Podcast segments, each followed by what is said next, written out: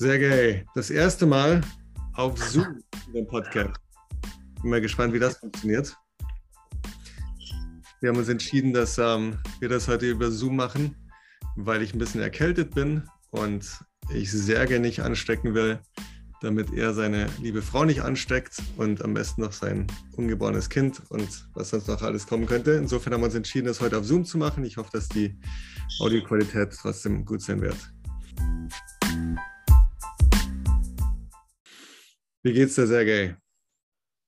Ach, ähm, spannende Woche äh, hinter uns, spannende Woche vor mir. Also jetzt vor allem sehr viele Gedanken über das Kind, was äh, nächste Woche oder übernächste Woche oder über übernächste Woche kommen sollte. Deshalb, ja, äh, auf einer Seite natürlich, man macht sich Druck und man fragt sich, okay, wie wird sich das Leben verändern? Ist man bereit für diese neue Etappe? Aber Gott ist an der Seite. Gott äh, hat uns auch ein tolles Buch zu, äh, gegeben, wo wir immer wieder zu jeder Zeit aufschlagen können und die Antworten finden können. Aber auf der anderen Seite freut man sich.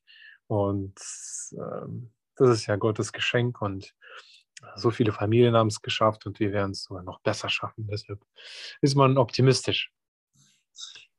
Cool. Ja, das ist sehr spannend. Ja. Und äh, mal sehen, wie wir den Podcast fortsetzen können, wenn das Kind da ist. Vielleicht mit Geschrei im Hintergrund, wer weiß. Aber ich bin sicher, wir werden eine gute Lösung finden. So, das letzte Mal haben wir angefangen, über Sünde zu sprechen. Ähm, und darüber gesprochen, dass Gott uns nach seinem Bilde geschaffen hat und uns die Würde anvertraut hat, ihn auf der Erde zu repräsentieren hier und dass wir grandios an diesem Ziel vorbei geschossen sind und immer wieder vorbei schießen.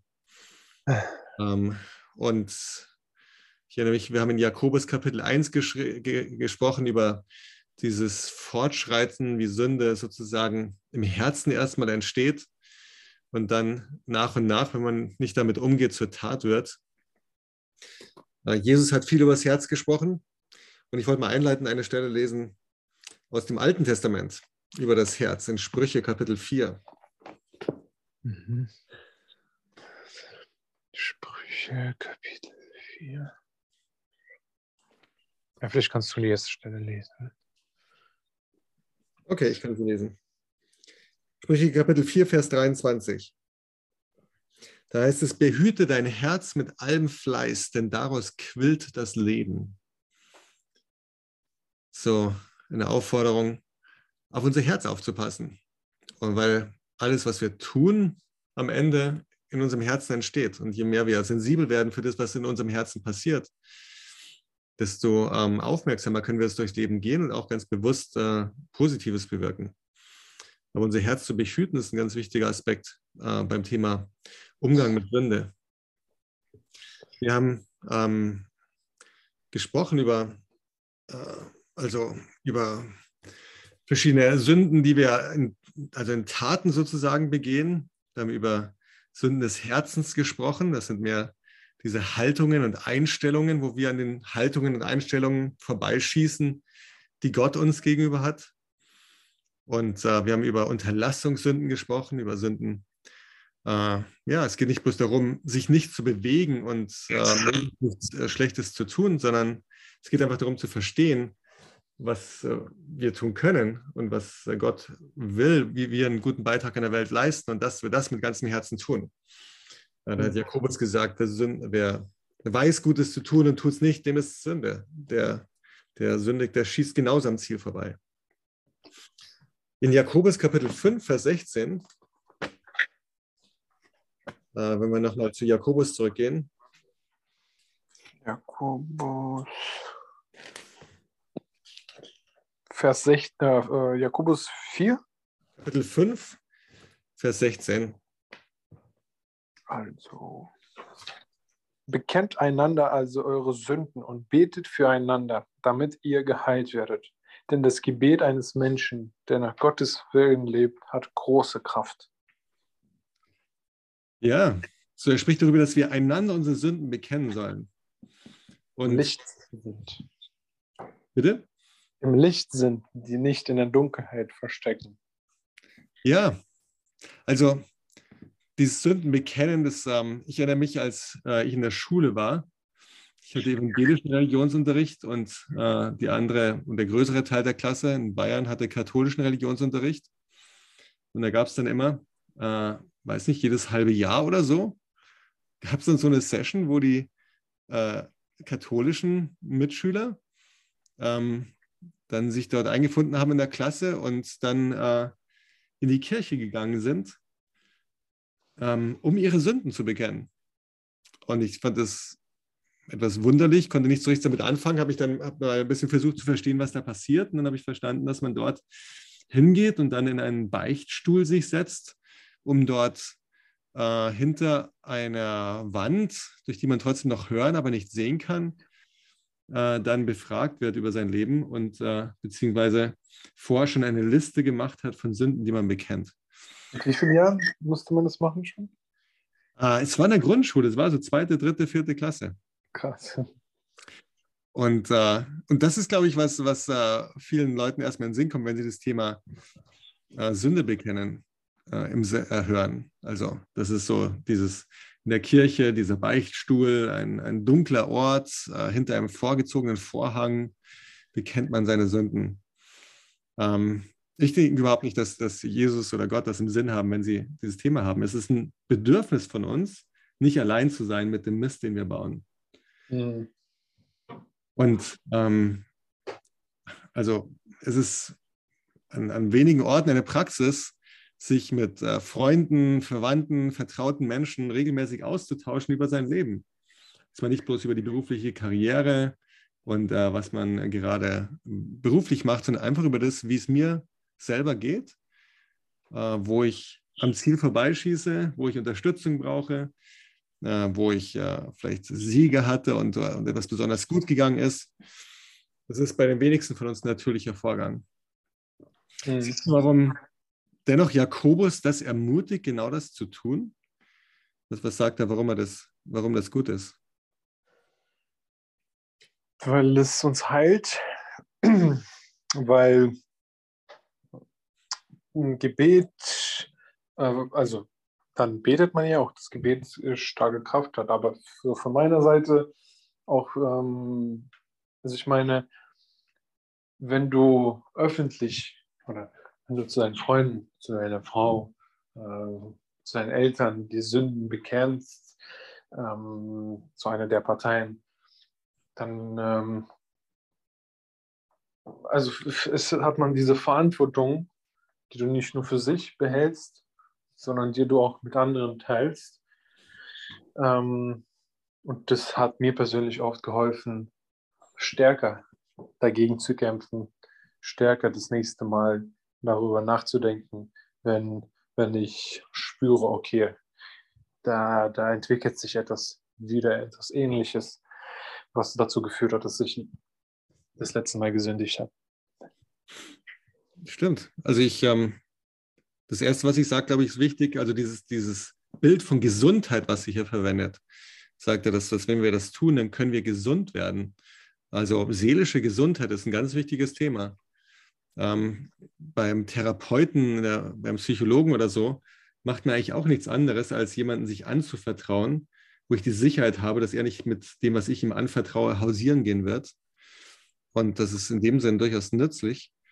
Ähm, nichtsdestotrotz ist es noch viel gesünder, wenn wir vertrauensvolle Beziehungen haben, wo wir das ähm, einfach beständig leben können.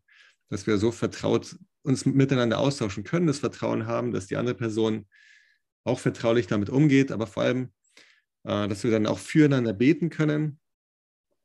Dass es eine gesunde Form von Beziehungen ist, wenn wir solche Beziehungen haben, dass das zu unserer seelischen Gesundheit beiträgt. Und ähm, ja, und das, wie du gesagt hast, das Gebet also auch äh, wirklich hilft, wenn wir füreinander beten.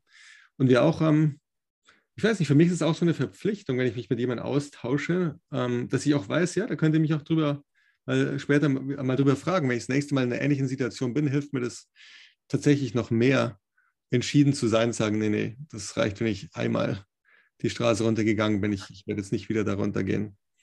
So ein Leben im Licht, was auch für alle transparent ist. Mhm. Das ist ein sehr, sehr wertvoller Aspekt. wir haben jetzt über diese verschiedenen Arten von Sünden gesprochen und ich finde es, ähm, wir haben uns also schon im Vorfeld ein bisschen ausgetauscht, auch in dem früheren Podcast mal, gibt es irgendwas, wo wir da Grenzen haben, auch wie vertraulich wir aus unserem Leben erzählen und äh, wir, also wir, ich glaube, wir haben, ich glaube, ich, meine Erfahrung ist, dass Offenheit führt zu mehr Offenheit. Mhm. Und dass wenn ich, äh, wenn ich von mir diese Unsicherheit überwinde, ähm, dann, äh, dann hilft es anderen Menschen auch, äh, sich mir anzuvertrauen. Im Sinne, und selber auch Hoffnung zu haben und auch, dass du es überwunden hast, dass jemand, der ähnliche Sünde noch nicht bekämpfen kann, dass er auch Hoffnung hat und inspiriert wird. Auch das ist ein Aspekt, dass ich an dem Beispiel von anderen Leuten lernen kann. Also, mhm. weil häufig ist es jetzt so, dass, dass wir da sitzen und wir wissen schon, also relativ gut, äh, in vielen Bereichen, wo wir einfach unser Leben nicht in Ordnung ist. Ne? Aber wir sitzen dann da und denken, ähm, wahrscheinlich bin ich der Einzige, der so verrückt ist, sowas zu tun hier oder sowas zu denken oder so eine Haltung zu haben. Und, und aus dieser Angst heraus sind wir in so, wie in so einem Schneckenhaus und trauen uns nicht raus. Und ähm, dann ist es sehr schwierig, sich weiterzuentwickeln und, und zu überwinden. Mhm. Ja. Und eine der größten Sachen, die ich schätze äh, an den Beziehungen, die ich habe in, in unserer Gemeinde und mit anderen Christen, ist, äh, dass diese, wo diese Vertrautheit da ist, dass wir wirklich so gemeinsam zusammenleben. Äh, der äh, Dietrich Bonhoeffer hat in diesem Buch Gemeinsames Leben, wo er so beschreibt, wie er aus der Bibel heraus versteht, wie Christen zusammenleben können und sollen. Ähm, zu dem Thema Sünde bekennen gesagt, dass jemand, der ähm, in einer christlichen Gemeinde ist, aber keine Praxis hat, mit einigen äh, seine Sünde zu bekennen, der ist inmitten der Gemeinschaft alleine. Und äh, das ist, glaube ich, ein total kräftiges Bild. Also, mhm. was mich auch überzeugt, zu sagen, nee, ich möchte nicht mitten in der Gemeinschaft alleine sein. Ich kenne das Gefühl, wenn ich ähm, äh, irgendwas verborgen habe und dachte, ich will da nicht drüber reden und dann bin ich in der Gemeinschaft, dann habe ich meine Kirche, Kirchengottesdienstbesuchsgesicht auf und führe diese freundlichen Gespräche. Aber ich habe immer hinten dran so diese Stimme, die mir mhm. sagt, du bist ein Heuchler. Ja. ja. Und, äh, und, das ist genau, glaube ich, wo Gott uns rausführen will, wenn er sagt, bekennt einander eure Sünden und betet füreinander, dass ihr gesund werdet. Wir haben über diese verschiedenen Arten von Sünden gesprochen. Ähm, wenn du mal wir können ja vielleicht in, in zwei Bereichen äh, reden. Das eine ist also unsere Zeit, bevor wir Christ geworden sind. Äh, was war da so los in unserem Leben und wo sind wir am Ziel vorbeigeschossen? Und dann auch ähm, darüber, wie geht es uns jetzt damit als Christen und wo, äh, wo schießen wir vielleicht immer noch am Ziel vorbei? Ähm, wie, was war, was war für dich, also etwas, äh, bevor du Christ geworden bist, wo du gemerkt hast, als ihr über dieses Thema Sünde gesprochen habt, dass, äh, dass das Ganze sehr echt wurde, sehr real wurde und du, äh, also wo du, wo du gemerkt hast, wow, hier ist echt ein Punkt, wo ich was verändern will, wo ich was verändern muss, wo ich, ähm, wo ich wirklich ins Licht kommen will mit. Was war das so für dich? Was war da besonders signifikant? Ah, auf jeden Fall Pornografie. Ähm, hm. Genau, das war der Punkt, wo dass wie so eine Sucht auch da war, auch so ein leichter Weg, um sich zu befriedigen, um sich zu entspannen. Ähm, und das hat direkt Einfluss auf sehr vieles, auf meine Gesundheit, auf meine Beziehungen mit anderen Menschen, ähm, auf, auf meine Beziehung ähm, allgemein zu, zu Frauen, äh, meine Beziehung auch zu Gott, weil ich habe an Gott immer geglaubt und in diesen Momenten habe ich das immer, immer dann gemacht und am Ende immer wieder wiederholt, ach, entschuldige, entschuldige und aber nie wirklich irgendwie äh, mit jemandem darüber gesprochen, nie wirklich, wie wir auch in der letzten äh, Stelle gelesen haben, nie das äh, mit jemandem geteilt. Und ja, hat auch oft Ausreden. Ach, Sergej, weißt du, du, du hast nicht wie die anderen irgendwie so Freundinnen. Ich hatte nie Freundinnen, bis ich meine Frau kennengelernt habe. Ich hatte nie irgendwelchen körperlichen Kontakt. Also da gibt es dann tausende Gründe, warum doch wieder mal. Und das war ein großer Punkt, auch damit aufzuhören. Das war auch ein, ein, ein Prozess, was sehr schwer war. Ja, das ist ein großes Thema. Ähm, interessanterweise nicht nur unter Männern. 30 Prozent der Klicks auf Pornografieseiten sind von Frauen. Und äh, aber das ist eine Riesenindustrie. Ähm, ich habe äh, kürzlich noch mal ein bisschen recherchiert über das Thema. 97 Milliarden Dollar werden halt umgesetzt an, an, an Geld alleine in dieser Industrie. Äh, jeder zehnte Klick im Internet ist auf einer Pornoseite. Das ist unglaublich viel. Also, wenn du überlegst, wie viele verschiedene Themen es im Internet gibt äh, und wozu das Internet benutzt wird, jeden Tag ähm, macht jeder von uns hunderte von Klicks im Internet. Statistisch gesehen ist jeder Zehnte auf einer Pornografie-Seite. Äh, die, ich gucke gerade nach, was ich da noch dazu recherchiert hatte. 30 Prozent aller Daten im Internet ähm, haben pornografischen Inhalt. Also es ist eine irre große Menge. Ähm, 66 Prozent aller christlichen Männer konsumieren regelmäßig mindestens einmal im Monat Pornografie. Also auch, unter, auch die Tatsache, dass jemand sich zum christlichen Glauben bekennt, äh, hat nichts damit zu tun, dass er davon mhm. frei ist. Mhm. Und gerade da, wo man nicht im Licht wandelt, ist es fast unmöglich, sowas überhaupt zu überwinden. Ich bin, ähm, habe so eine Gruppe mit aufgebaut von Männern, die sich zum Ziel gesetzt haben, das zu überwinden und hinter sich zu lassen. Und äh, einfach bloß die Entscheidung, regelmäßig gemeinsam zusammenzukommen, um darüber zu reden und im Licht zu wandeln damit und sich auszutauschen und gegenseitig zu unterstützen, war schon 80 Prozent des Weges für die meisten. Ja. Äh, auch dauerhaft hinter sich zu lassen. Und dann gibt es verschiedene andere Dinge, äh, weil das Ganze, wie du sagst, ist ein Suchtthema. Es ist wirklich ein Suchtthema. Und da gibt es genau die gleichen Mechanismen wie bei substanzgebundenen Süchten oder anderen Dingen, die gleichen Mechanismen, die da passieren. Aber es ist möglich, da zu überwinden. Und es war für mich auch, als ich ähm, die Bibel studiert habe, ich meine, das war von einer langen Zeit, Sergej, das war 1991. Da gab es noch nicht mal das Internet, zumindest nicht für den Nutzer. Mhm. Nichtsdestotrotz haben wir in der Schule pornografische Disketten gegenseitig äh, raubkopiert und verteilt und ausgetauscht. Ähm, und äh, ich war da voll drinnen in dem ganzen Programm und allem, was damit verbunden ist. Also Gott hat uns nicht geschaffen für eine Beziehung mit einem, einer Person auf einem Bildschirm, mit der wir uns befriedigen. Gott hat uns auch nicht geschaffen für eine Beziehung mit unserer Hand oder ähnliches, sondern für eine gesunde, reife Beziehung mit einer Frau. Aber da schießen wir massiv am Ziel vorbei. Und es ist spektakulär, wie wenig dieses Thema adressiert wird in, in unserer Gesellschaft. Und ich glaube, der Grund ist, äh, weil also ich, sehr viele Psychologen weisen darauf hin, dass das äh, eine der größten Epidemien des 21. Jahrhunderts ist. Ähm, aber es wird zu wenig adressiert, ich denke, weil die allermeisten drinstecken. Kleiner Exkurs zum Thema Pornografie. Ja.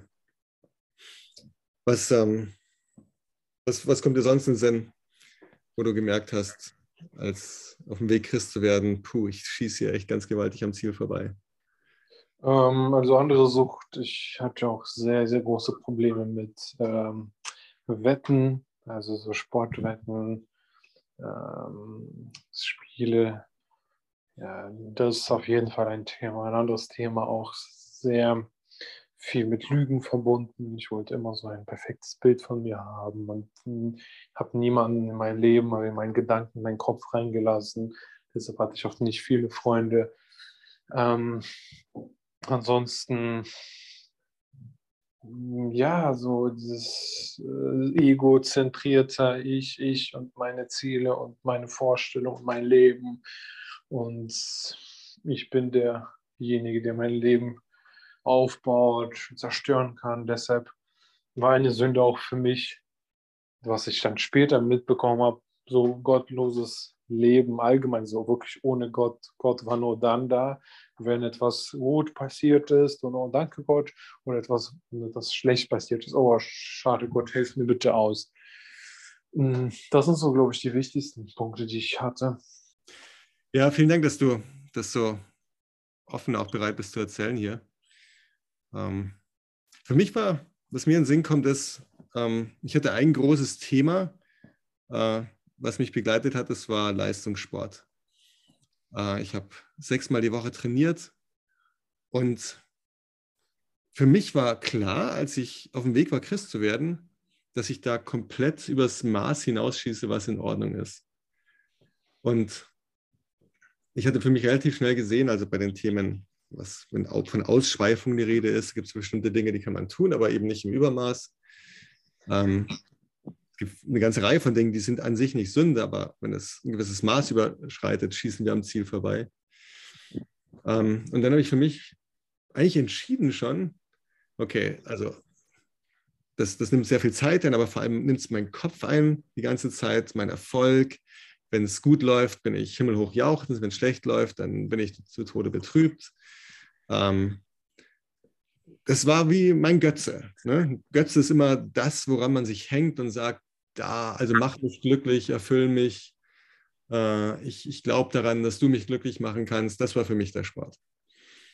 Und ähm, es war spannend. Ich hatte dann tatsächlich für mich entschieden, das nicht weiterzumachen. Also ich habe damals Leichtathletik gemacht, äh, erst Zehnkampf, dann Stabhochsprung. Und interessanterweise haben mich dann Christen ermutigt und haben gesagt, wieso, wieso willst du damit aufhören? Und dann habe ich ihnen das erklärt, das, also es nimmt mich viel zu sehr ein. Und, äh, und all die Dinge, die ich gerade genannt habe. Und äh, mhm. einige Leute haben dann gesagt, nee, also äh, dann, dann lerne damit umzugehen, lerne reif damit umzugehen, lerne das also ein gesundes Maß dafür zu finden. Aber es gibt viele Leistungssportler, die erfolgreich sind. Du kannst es zu deinem Beruf machen, wenn du willst. Wichtig ist eben, dass du, dass es kein Götze für dich ist, nichts, was dich einnimmt, wovon du mehr als an Gott, von Gott einfach äh, deine Freude suchst und äh, vertraust, dass, dass, dass er dich glücklich machen kann. Und das war ein wichtiger Lernprozess für mich damals. Ähm, für die anderen sind das vielleicht Beziehungen. Ne? Diese eine Beziehung, ah, mache mich glücklich, also und, und das ist dann was, was häufig Ehen kaputt macht, wenn man die Erwartung hat, dass der andere doch derjenige ist, der einen glücklich machen muss. Mhm. Das sind ein paar Dinge, die mir in den Sinn kommen, wenn ich da zurückdenke. Und äh, ich bin da, habe da auch persönlich keine Berührungsängste, da noch spezifischer und ausführlicher zu erzählen, äh, wenn jemand auf dem Weg ist, Christ zu werden, um um auch selber durch meine Offenheit jemandem zu helfen, sich zu öffnen und Vertrauen zu schaffen. Aber wenn wir das Ganze mal ein bisschen ähm, weiterdenken hier. Also wir haben gesagt, wir sind nach Gottes Bild geschaffen, wir schießen am Ziel vorbei. Ähm, es gibt viele, viele, viele Beispiele, über die wir gesprochen haben und äh, wo wir im letzten Podcast äh, Bibelstellen dazu gelesen haben, wo das sehr spezifisch benannt ist. Ähm, das sind Dinge, wo du immer noch, würdest du sagen, am Ziel vorbeischießt als Christ, jetzt nachdem du Christ geworden bist? Ähm, das habe ich noch letzte Woche an Basti geschrieben, als äh, Basti, ein Bruder aus unserer Gemeinde, mich gefragt hat, auf WhatsApp, Sergej, wie geht es dir? Kann ich das vorlesen? Äh, auf okay. WhatsApp, ähm, was ich ihm geantwortet habe. äh, turbulent. Äh, die letzten Tage vor Geburt mache mir viel Druck und Sorgen und merke, dass ich im Glauben noch sehr wachsen muss. Das ist so, ich, ich, ähm, ich vertraue Gott noch nicht so, wie ich es mir wünsche und wie er sich das vorstellt. Und das resultiert in den Sünden, dass ich ähm, mir Sorgen mache, dass ich äh, bei mir Wut, ähm, so einsammelt und dann ich sogar auf meine, ähm, auf meine schwangere Frau mit der hohen Ton ähm, und so diese Streitigkeiten aus dem Nichts, weil es viel Druck in mir sich aufgesammelt hat, weil ich nicht diese Sorgen auf so mit Gott irgendwie teilen kann. Also das ist ein so wichtiger Punkt, der sich irgendwie so nett anhört, aber der sehr, sehr viele Wurzeln in vielen Problemen bei mir hat, ist dieses, ich vertraue Gott noch nicht zu 100 Prozent, dass ich sage, ach, Papa kümmert sich um mein Business, Papa kümmert sich um die Zukunft, Papa kümmert sich um alles, was die Familie angeht. Und das ist ein wichtiger Punkt. Ein anderer Punkt, wo ich immer noch zu kämpfen habe, ist, ähm, ist, ist dieses auch wieder äh, immer noch sehr egozentriert. Und ich denke oft, auf der Arbeit muss ich so sein, muss ich stark sein, muss ich Stärke zeigen, darf ich keine Schwäche zeigen und ich muss immer recht haben, dass dadurch ich die anderen mitziehe auf diese lange Reise. Und weil ich halt viel Zeit auf der Arbeit verbringe, merke ich, wie viel, wie viele Sünden also auf der Arbeit ich eigentlich tue. Und wiederum, so von oben nach unten schauen, dieses Herabschauen, dieses Kalte, dieses keinen Mitarbeiter an mich ranlassen, weil sonst werden die schlecht performen. Deshalb, es kommen jetzt viele so viele Beispiele aus dem Arbeitsalltag. Mhm. Ähm, aber da habe ich sehr viel zu kämpfen und vielleicht hören die sich nicht so kompliziert an wie, okay, ähm, Pornografie. Aber im, auf der anderen Seite, äh, für mich ist so ein Thema wie, ich vertraue meinem Vater nicht zu 100 Prozent. Ähm, doch etwas, etwas viel, viel langfristigeres oder viel, viel komplizierteres als ähm, Pornografie, was ich jetzt hinter mir gelassen habe.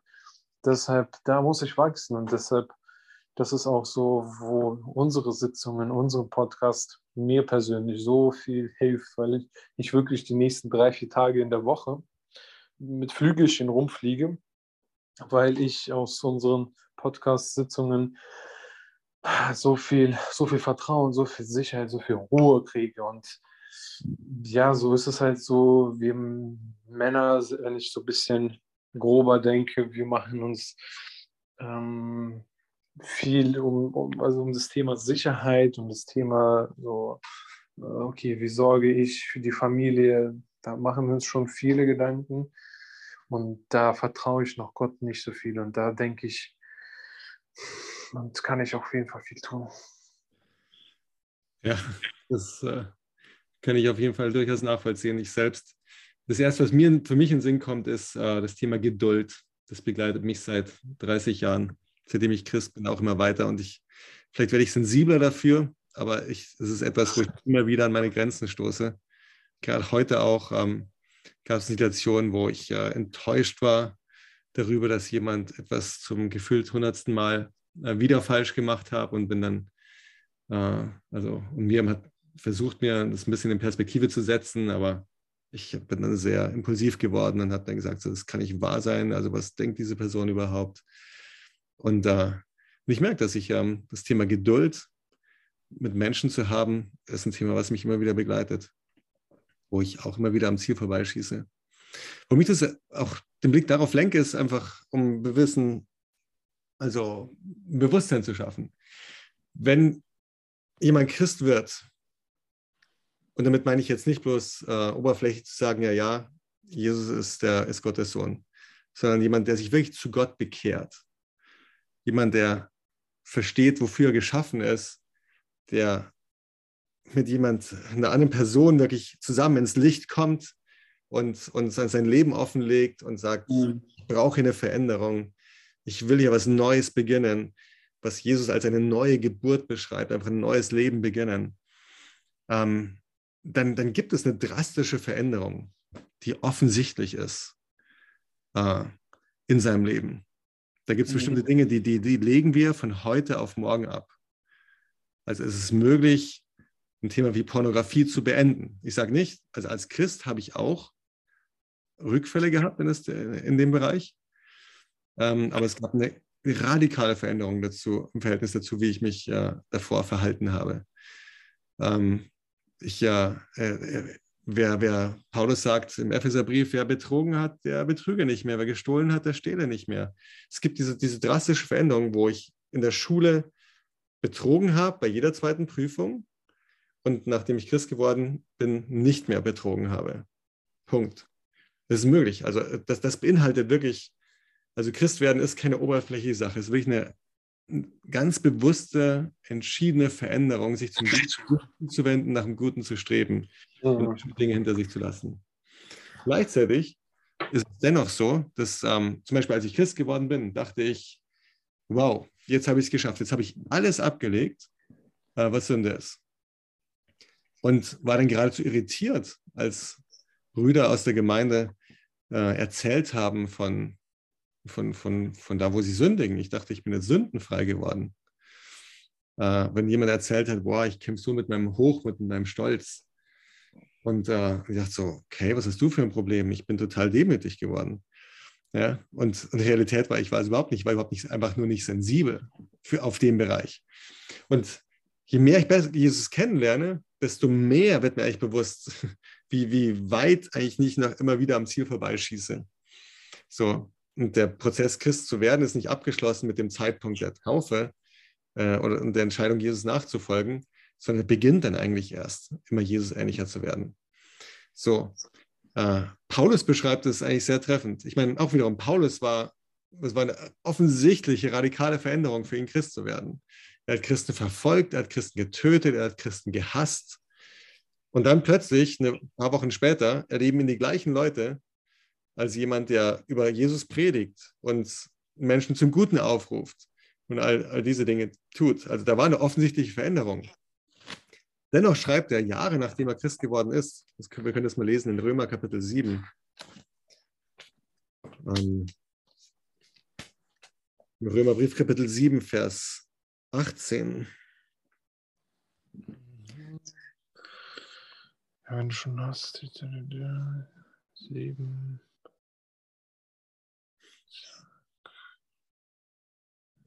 Ja, 18. Römer Kapitel 7, Vers 18. Ich mal bis Vers.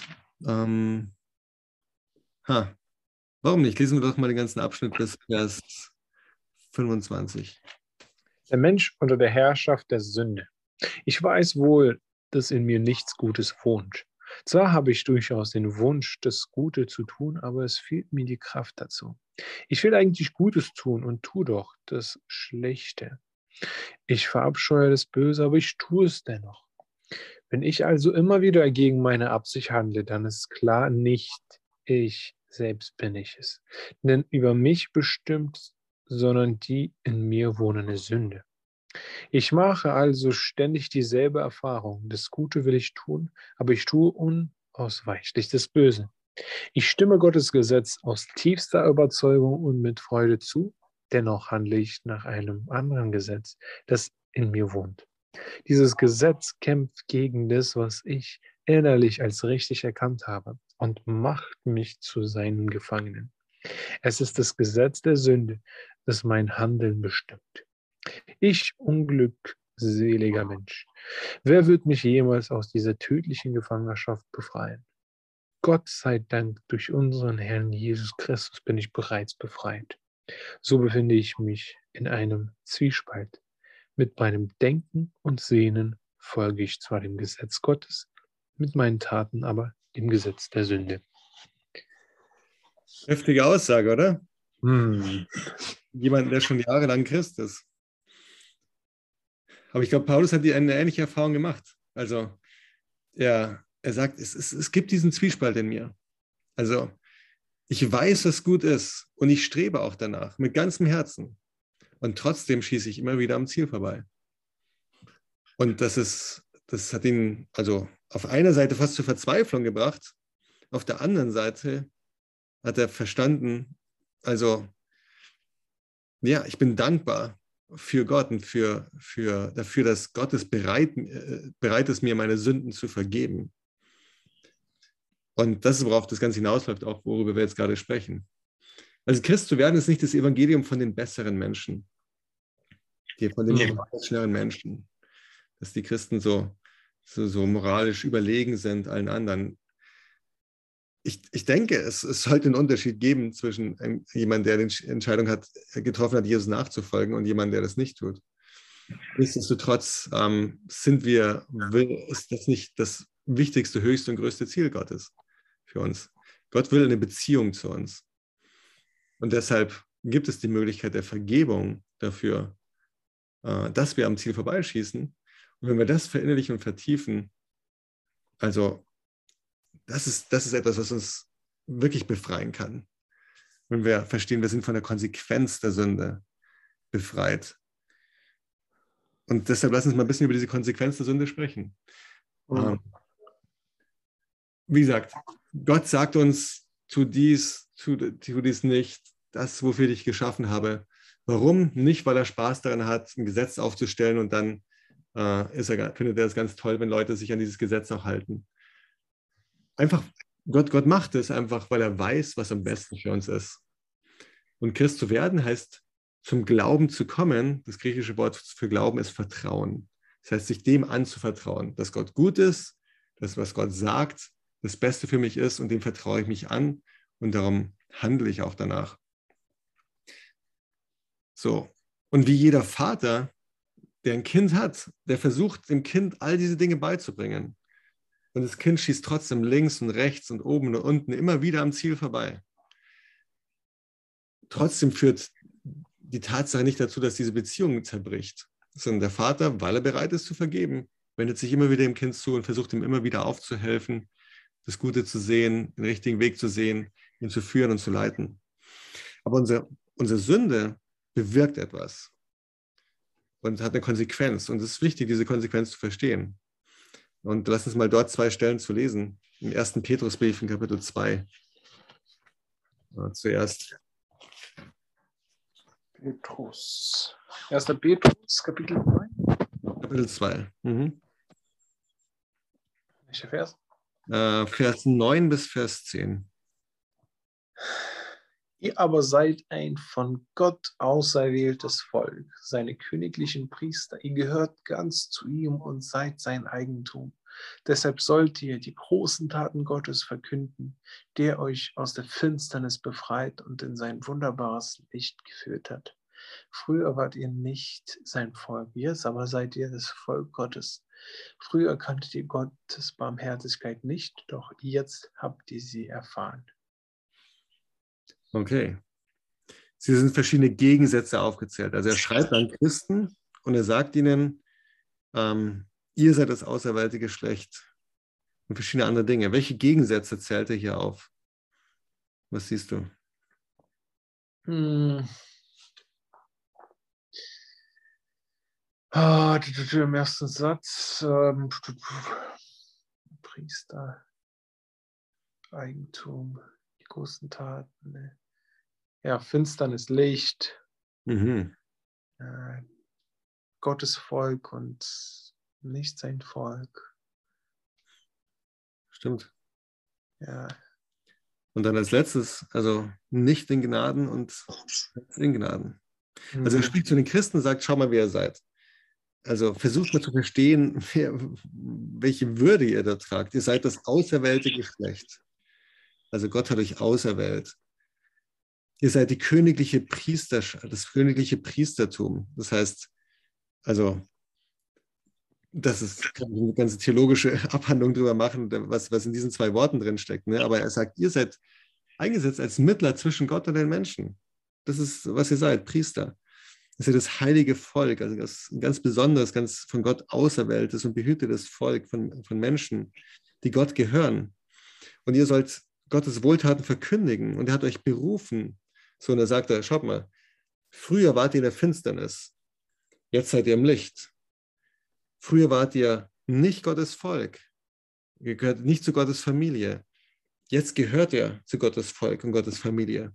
Früher wart ihr nicht in Gnaden, jetzt seid ihr in Gnaden. Also ihr habt früher nicht die Vergebung der Sünden gehabt und, und jetzt habt ihr die Vergebung der Sünden. Und das ist eine, das ist eine geistliche Realität, die die Bibel immer wieder beschreibt. Menschen schießen am Ziel vorbei, weichen von Gott ab und sind deswegen getrennt von Gott. Sie sind nicht bei Gott, sie sind in der Finsternis, sie gehören nicht zu Gottes Volk, sie haben keine hm. Vergebung der Sünden, sie haben Gnade. keine Gnade. Und wenn wir Christ werden, dann, dann werden wir zu Gottes Volk hinzugefügt und wir, wir kommen aus der Finsternis ins Licht, geistlich gesprochen. Und wir halten die Vergebung der Sünden. Und jetzt sind wir in Gnaden.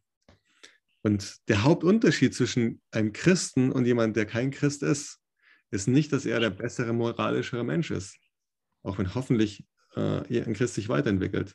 Der allergrößte Unterschied ist, dass er aus der Finsternis ins Licht gekommen ist, dass er zu Gottes Volk hinzugefügt wurde, dass er die Vergebung der Sünden bekommen hat. Und das ist ein ganz wichtiger Aspekt, wenn wir über Sünde reden. Auch, auch zu verstehen, also durch das, was ich hier tue mit meinen Sünden, schaffe ich immer wieder eine Distanz zu Gott. Und das will ich eigentlich nicht. Ich will Gott nahe sein. Jesaja sagt es noch spezifischer. Das können wir äh, noch lesen. Jesaja Kapitel 59 im Alten Testament. Jesaja.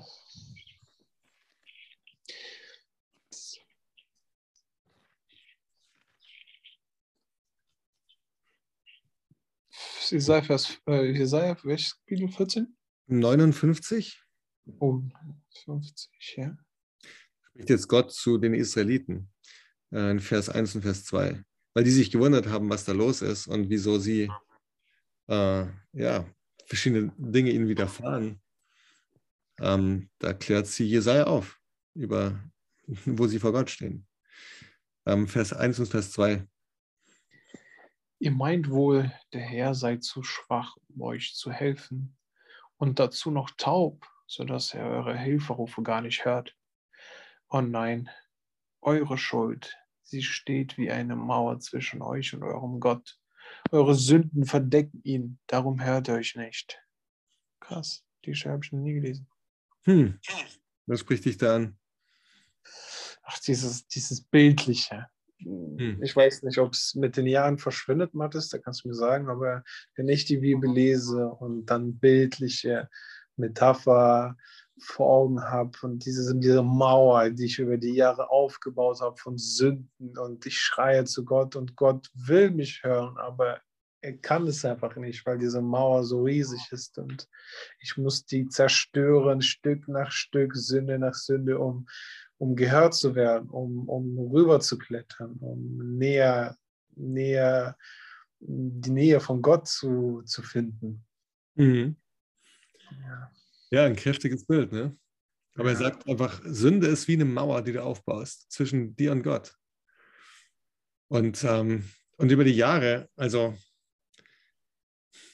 wir sind uns, glaube ich, nur über einen kleinen Bruchteil unserer Sünde wirklich bewusst. Und es ist auch nicht so, dass Gott jetzt Interesse daran hat, dort Listen zu führen, um es das irgendwann mal alles vorzuhalten. Aber die Mauer, glaube ich, ist noch viel, viel höher, äh, die wir über die Jahre aufgebaut haben, bevor wir Christen werden.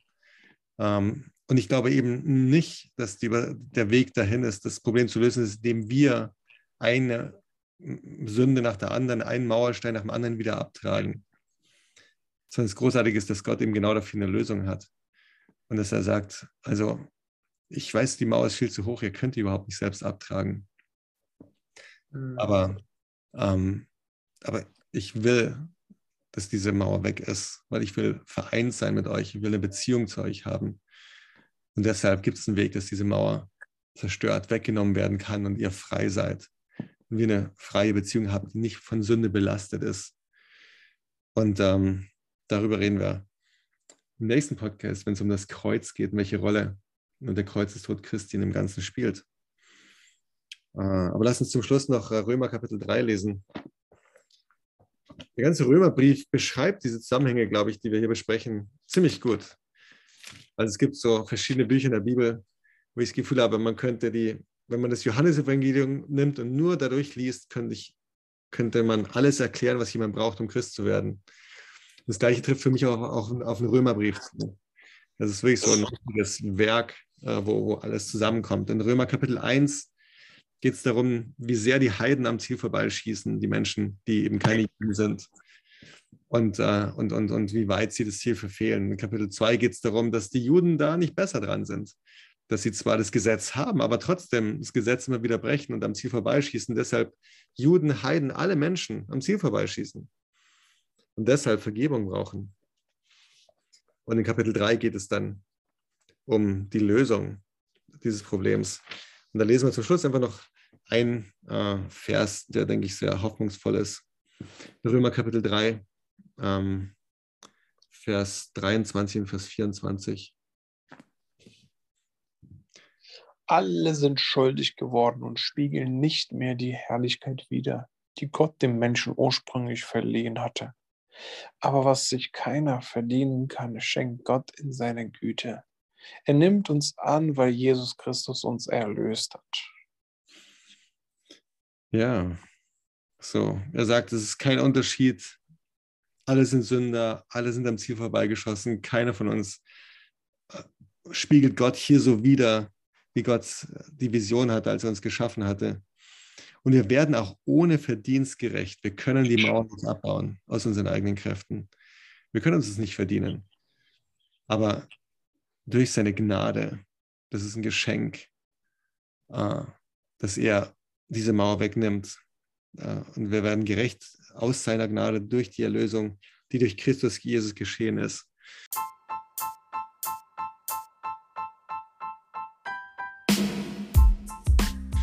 Und äh, wie das durch Christus Jesus entschieden, entsch, äh, ent, ähm, geschehen ist, das schauen wir uns beim nächsten Mal an, im nächsten Podcast. Was meinst du? Wollen wir es hier be dabei bleiben lassen?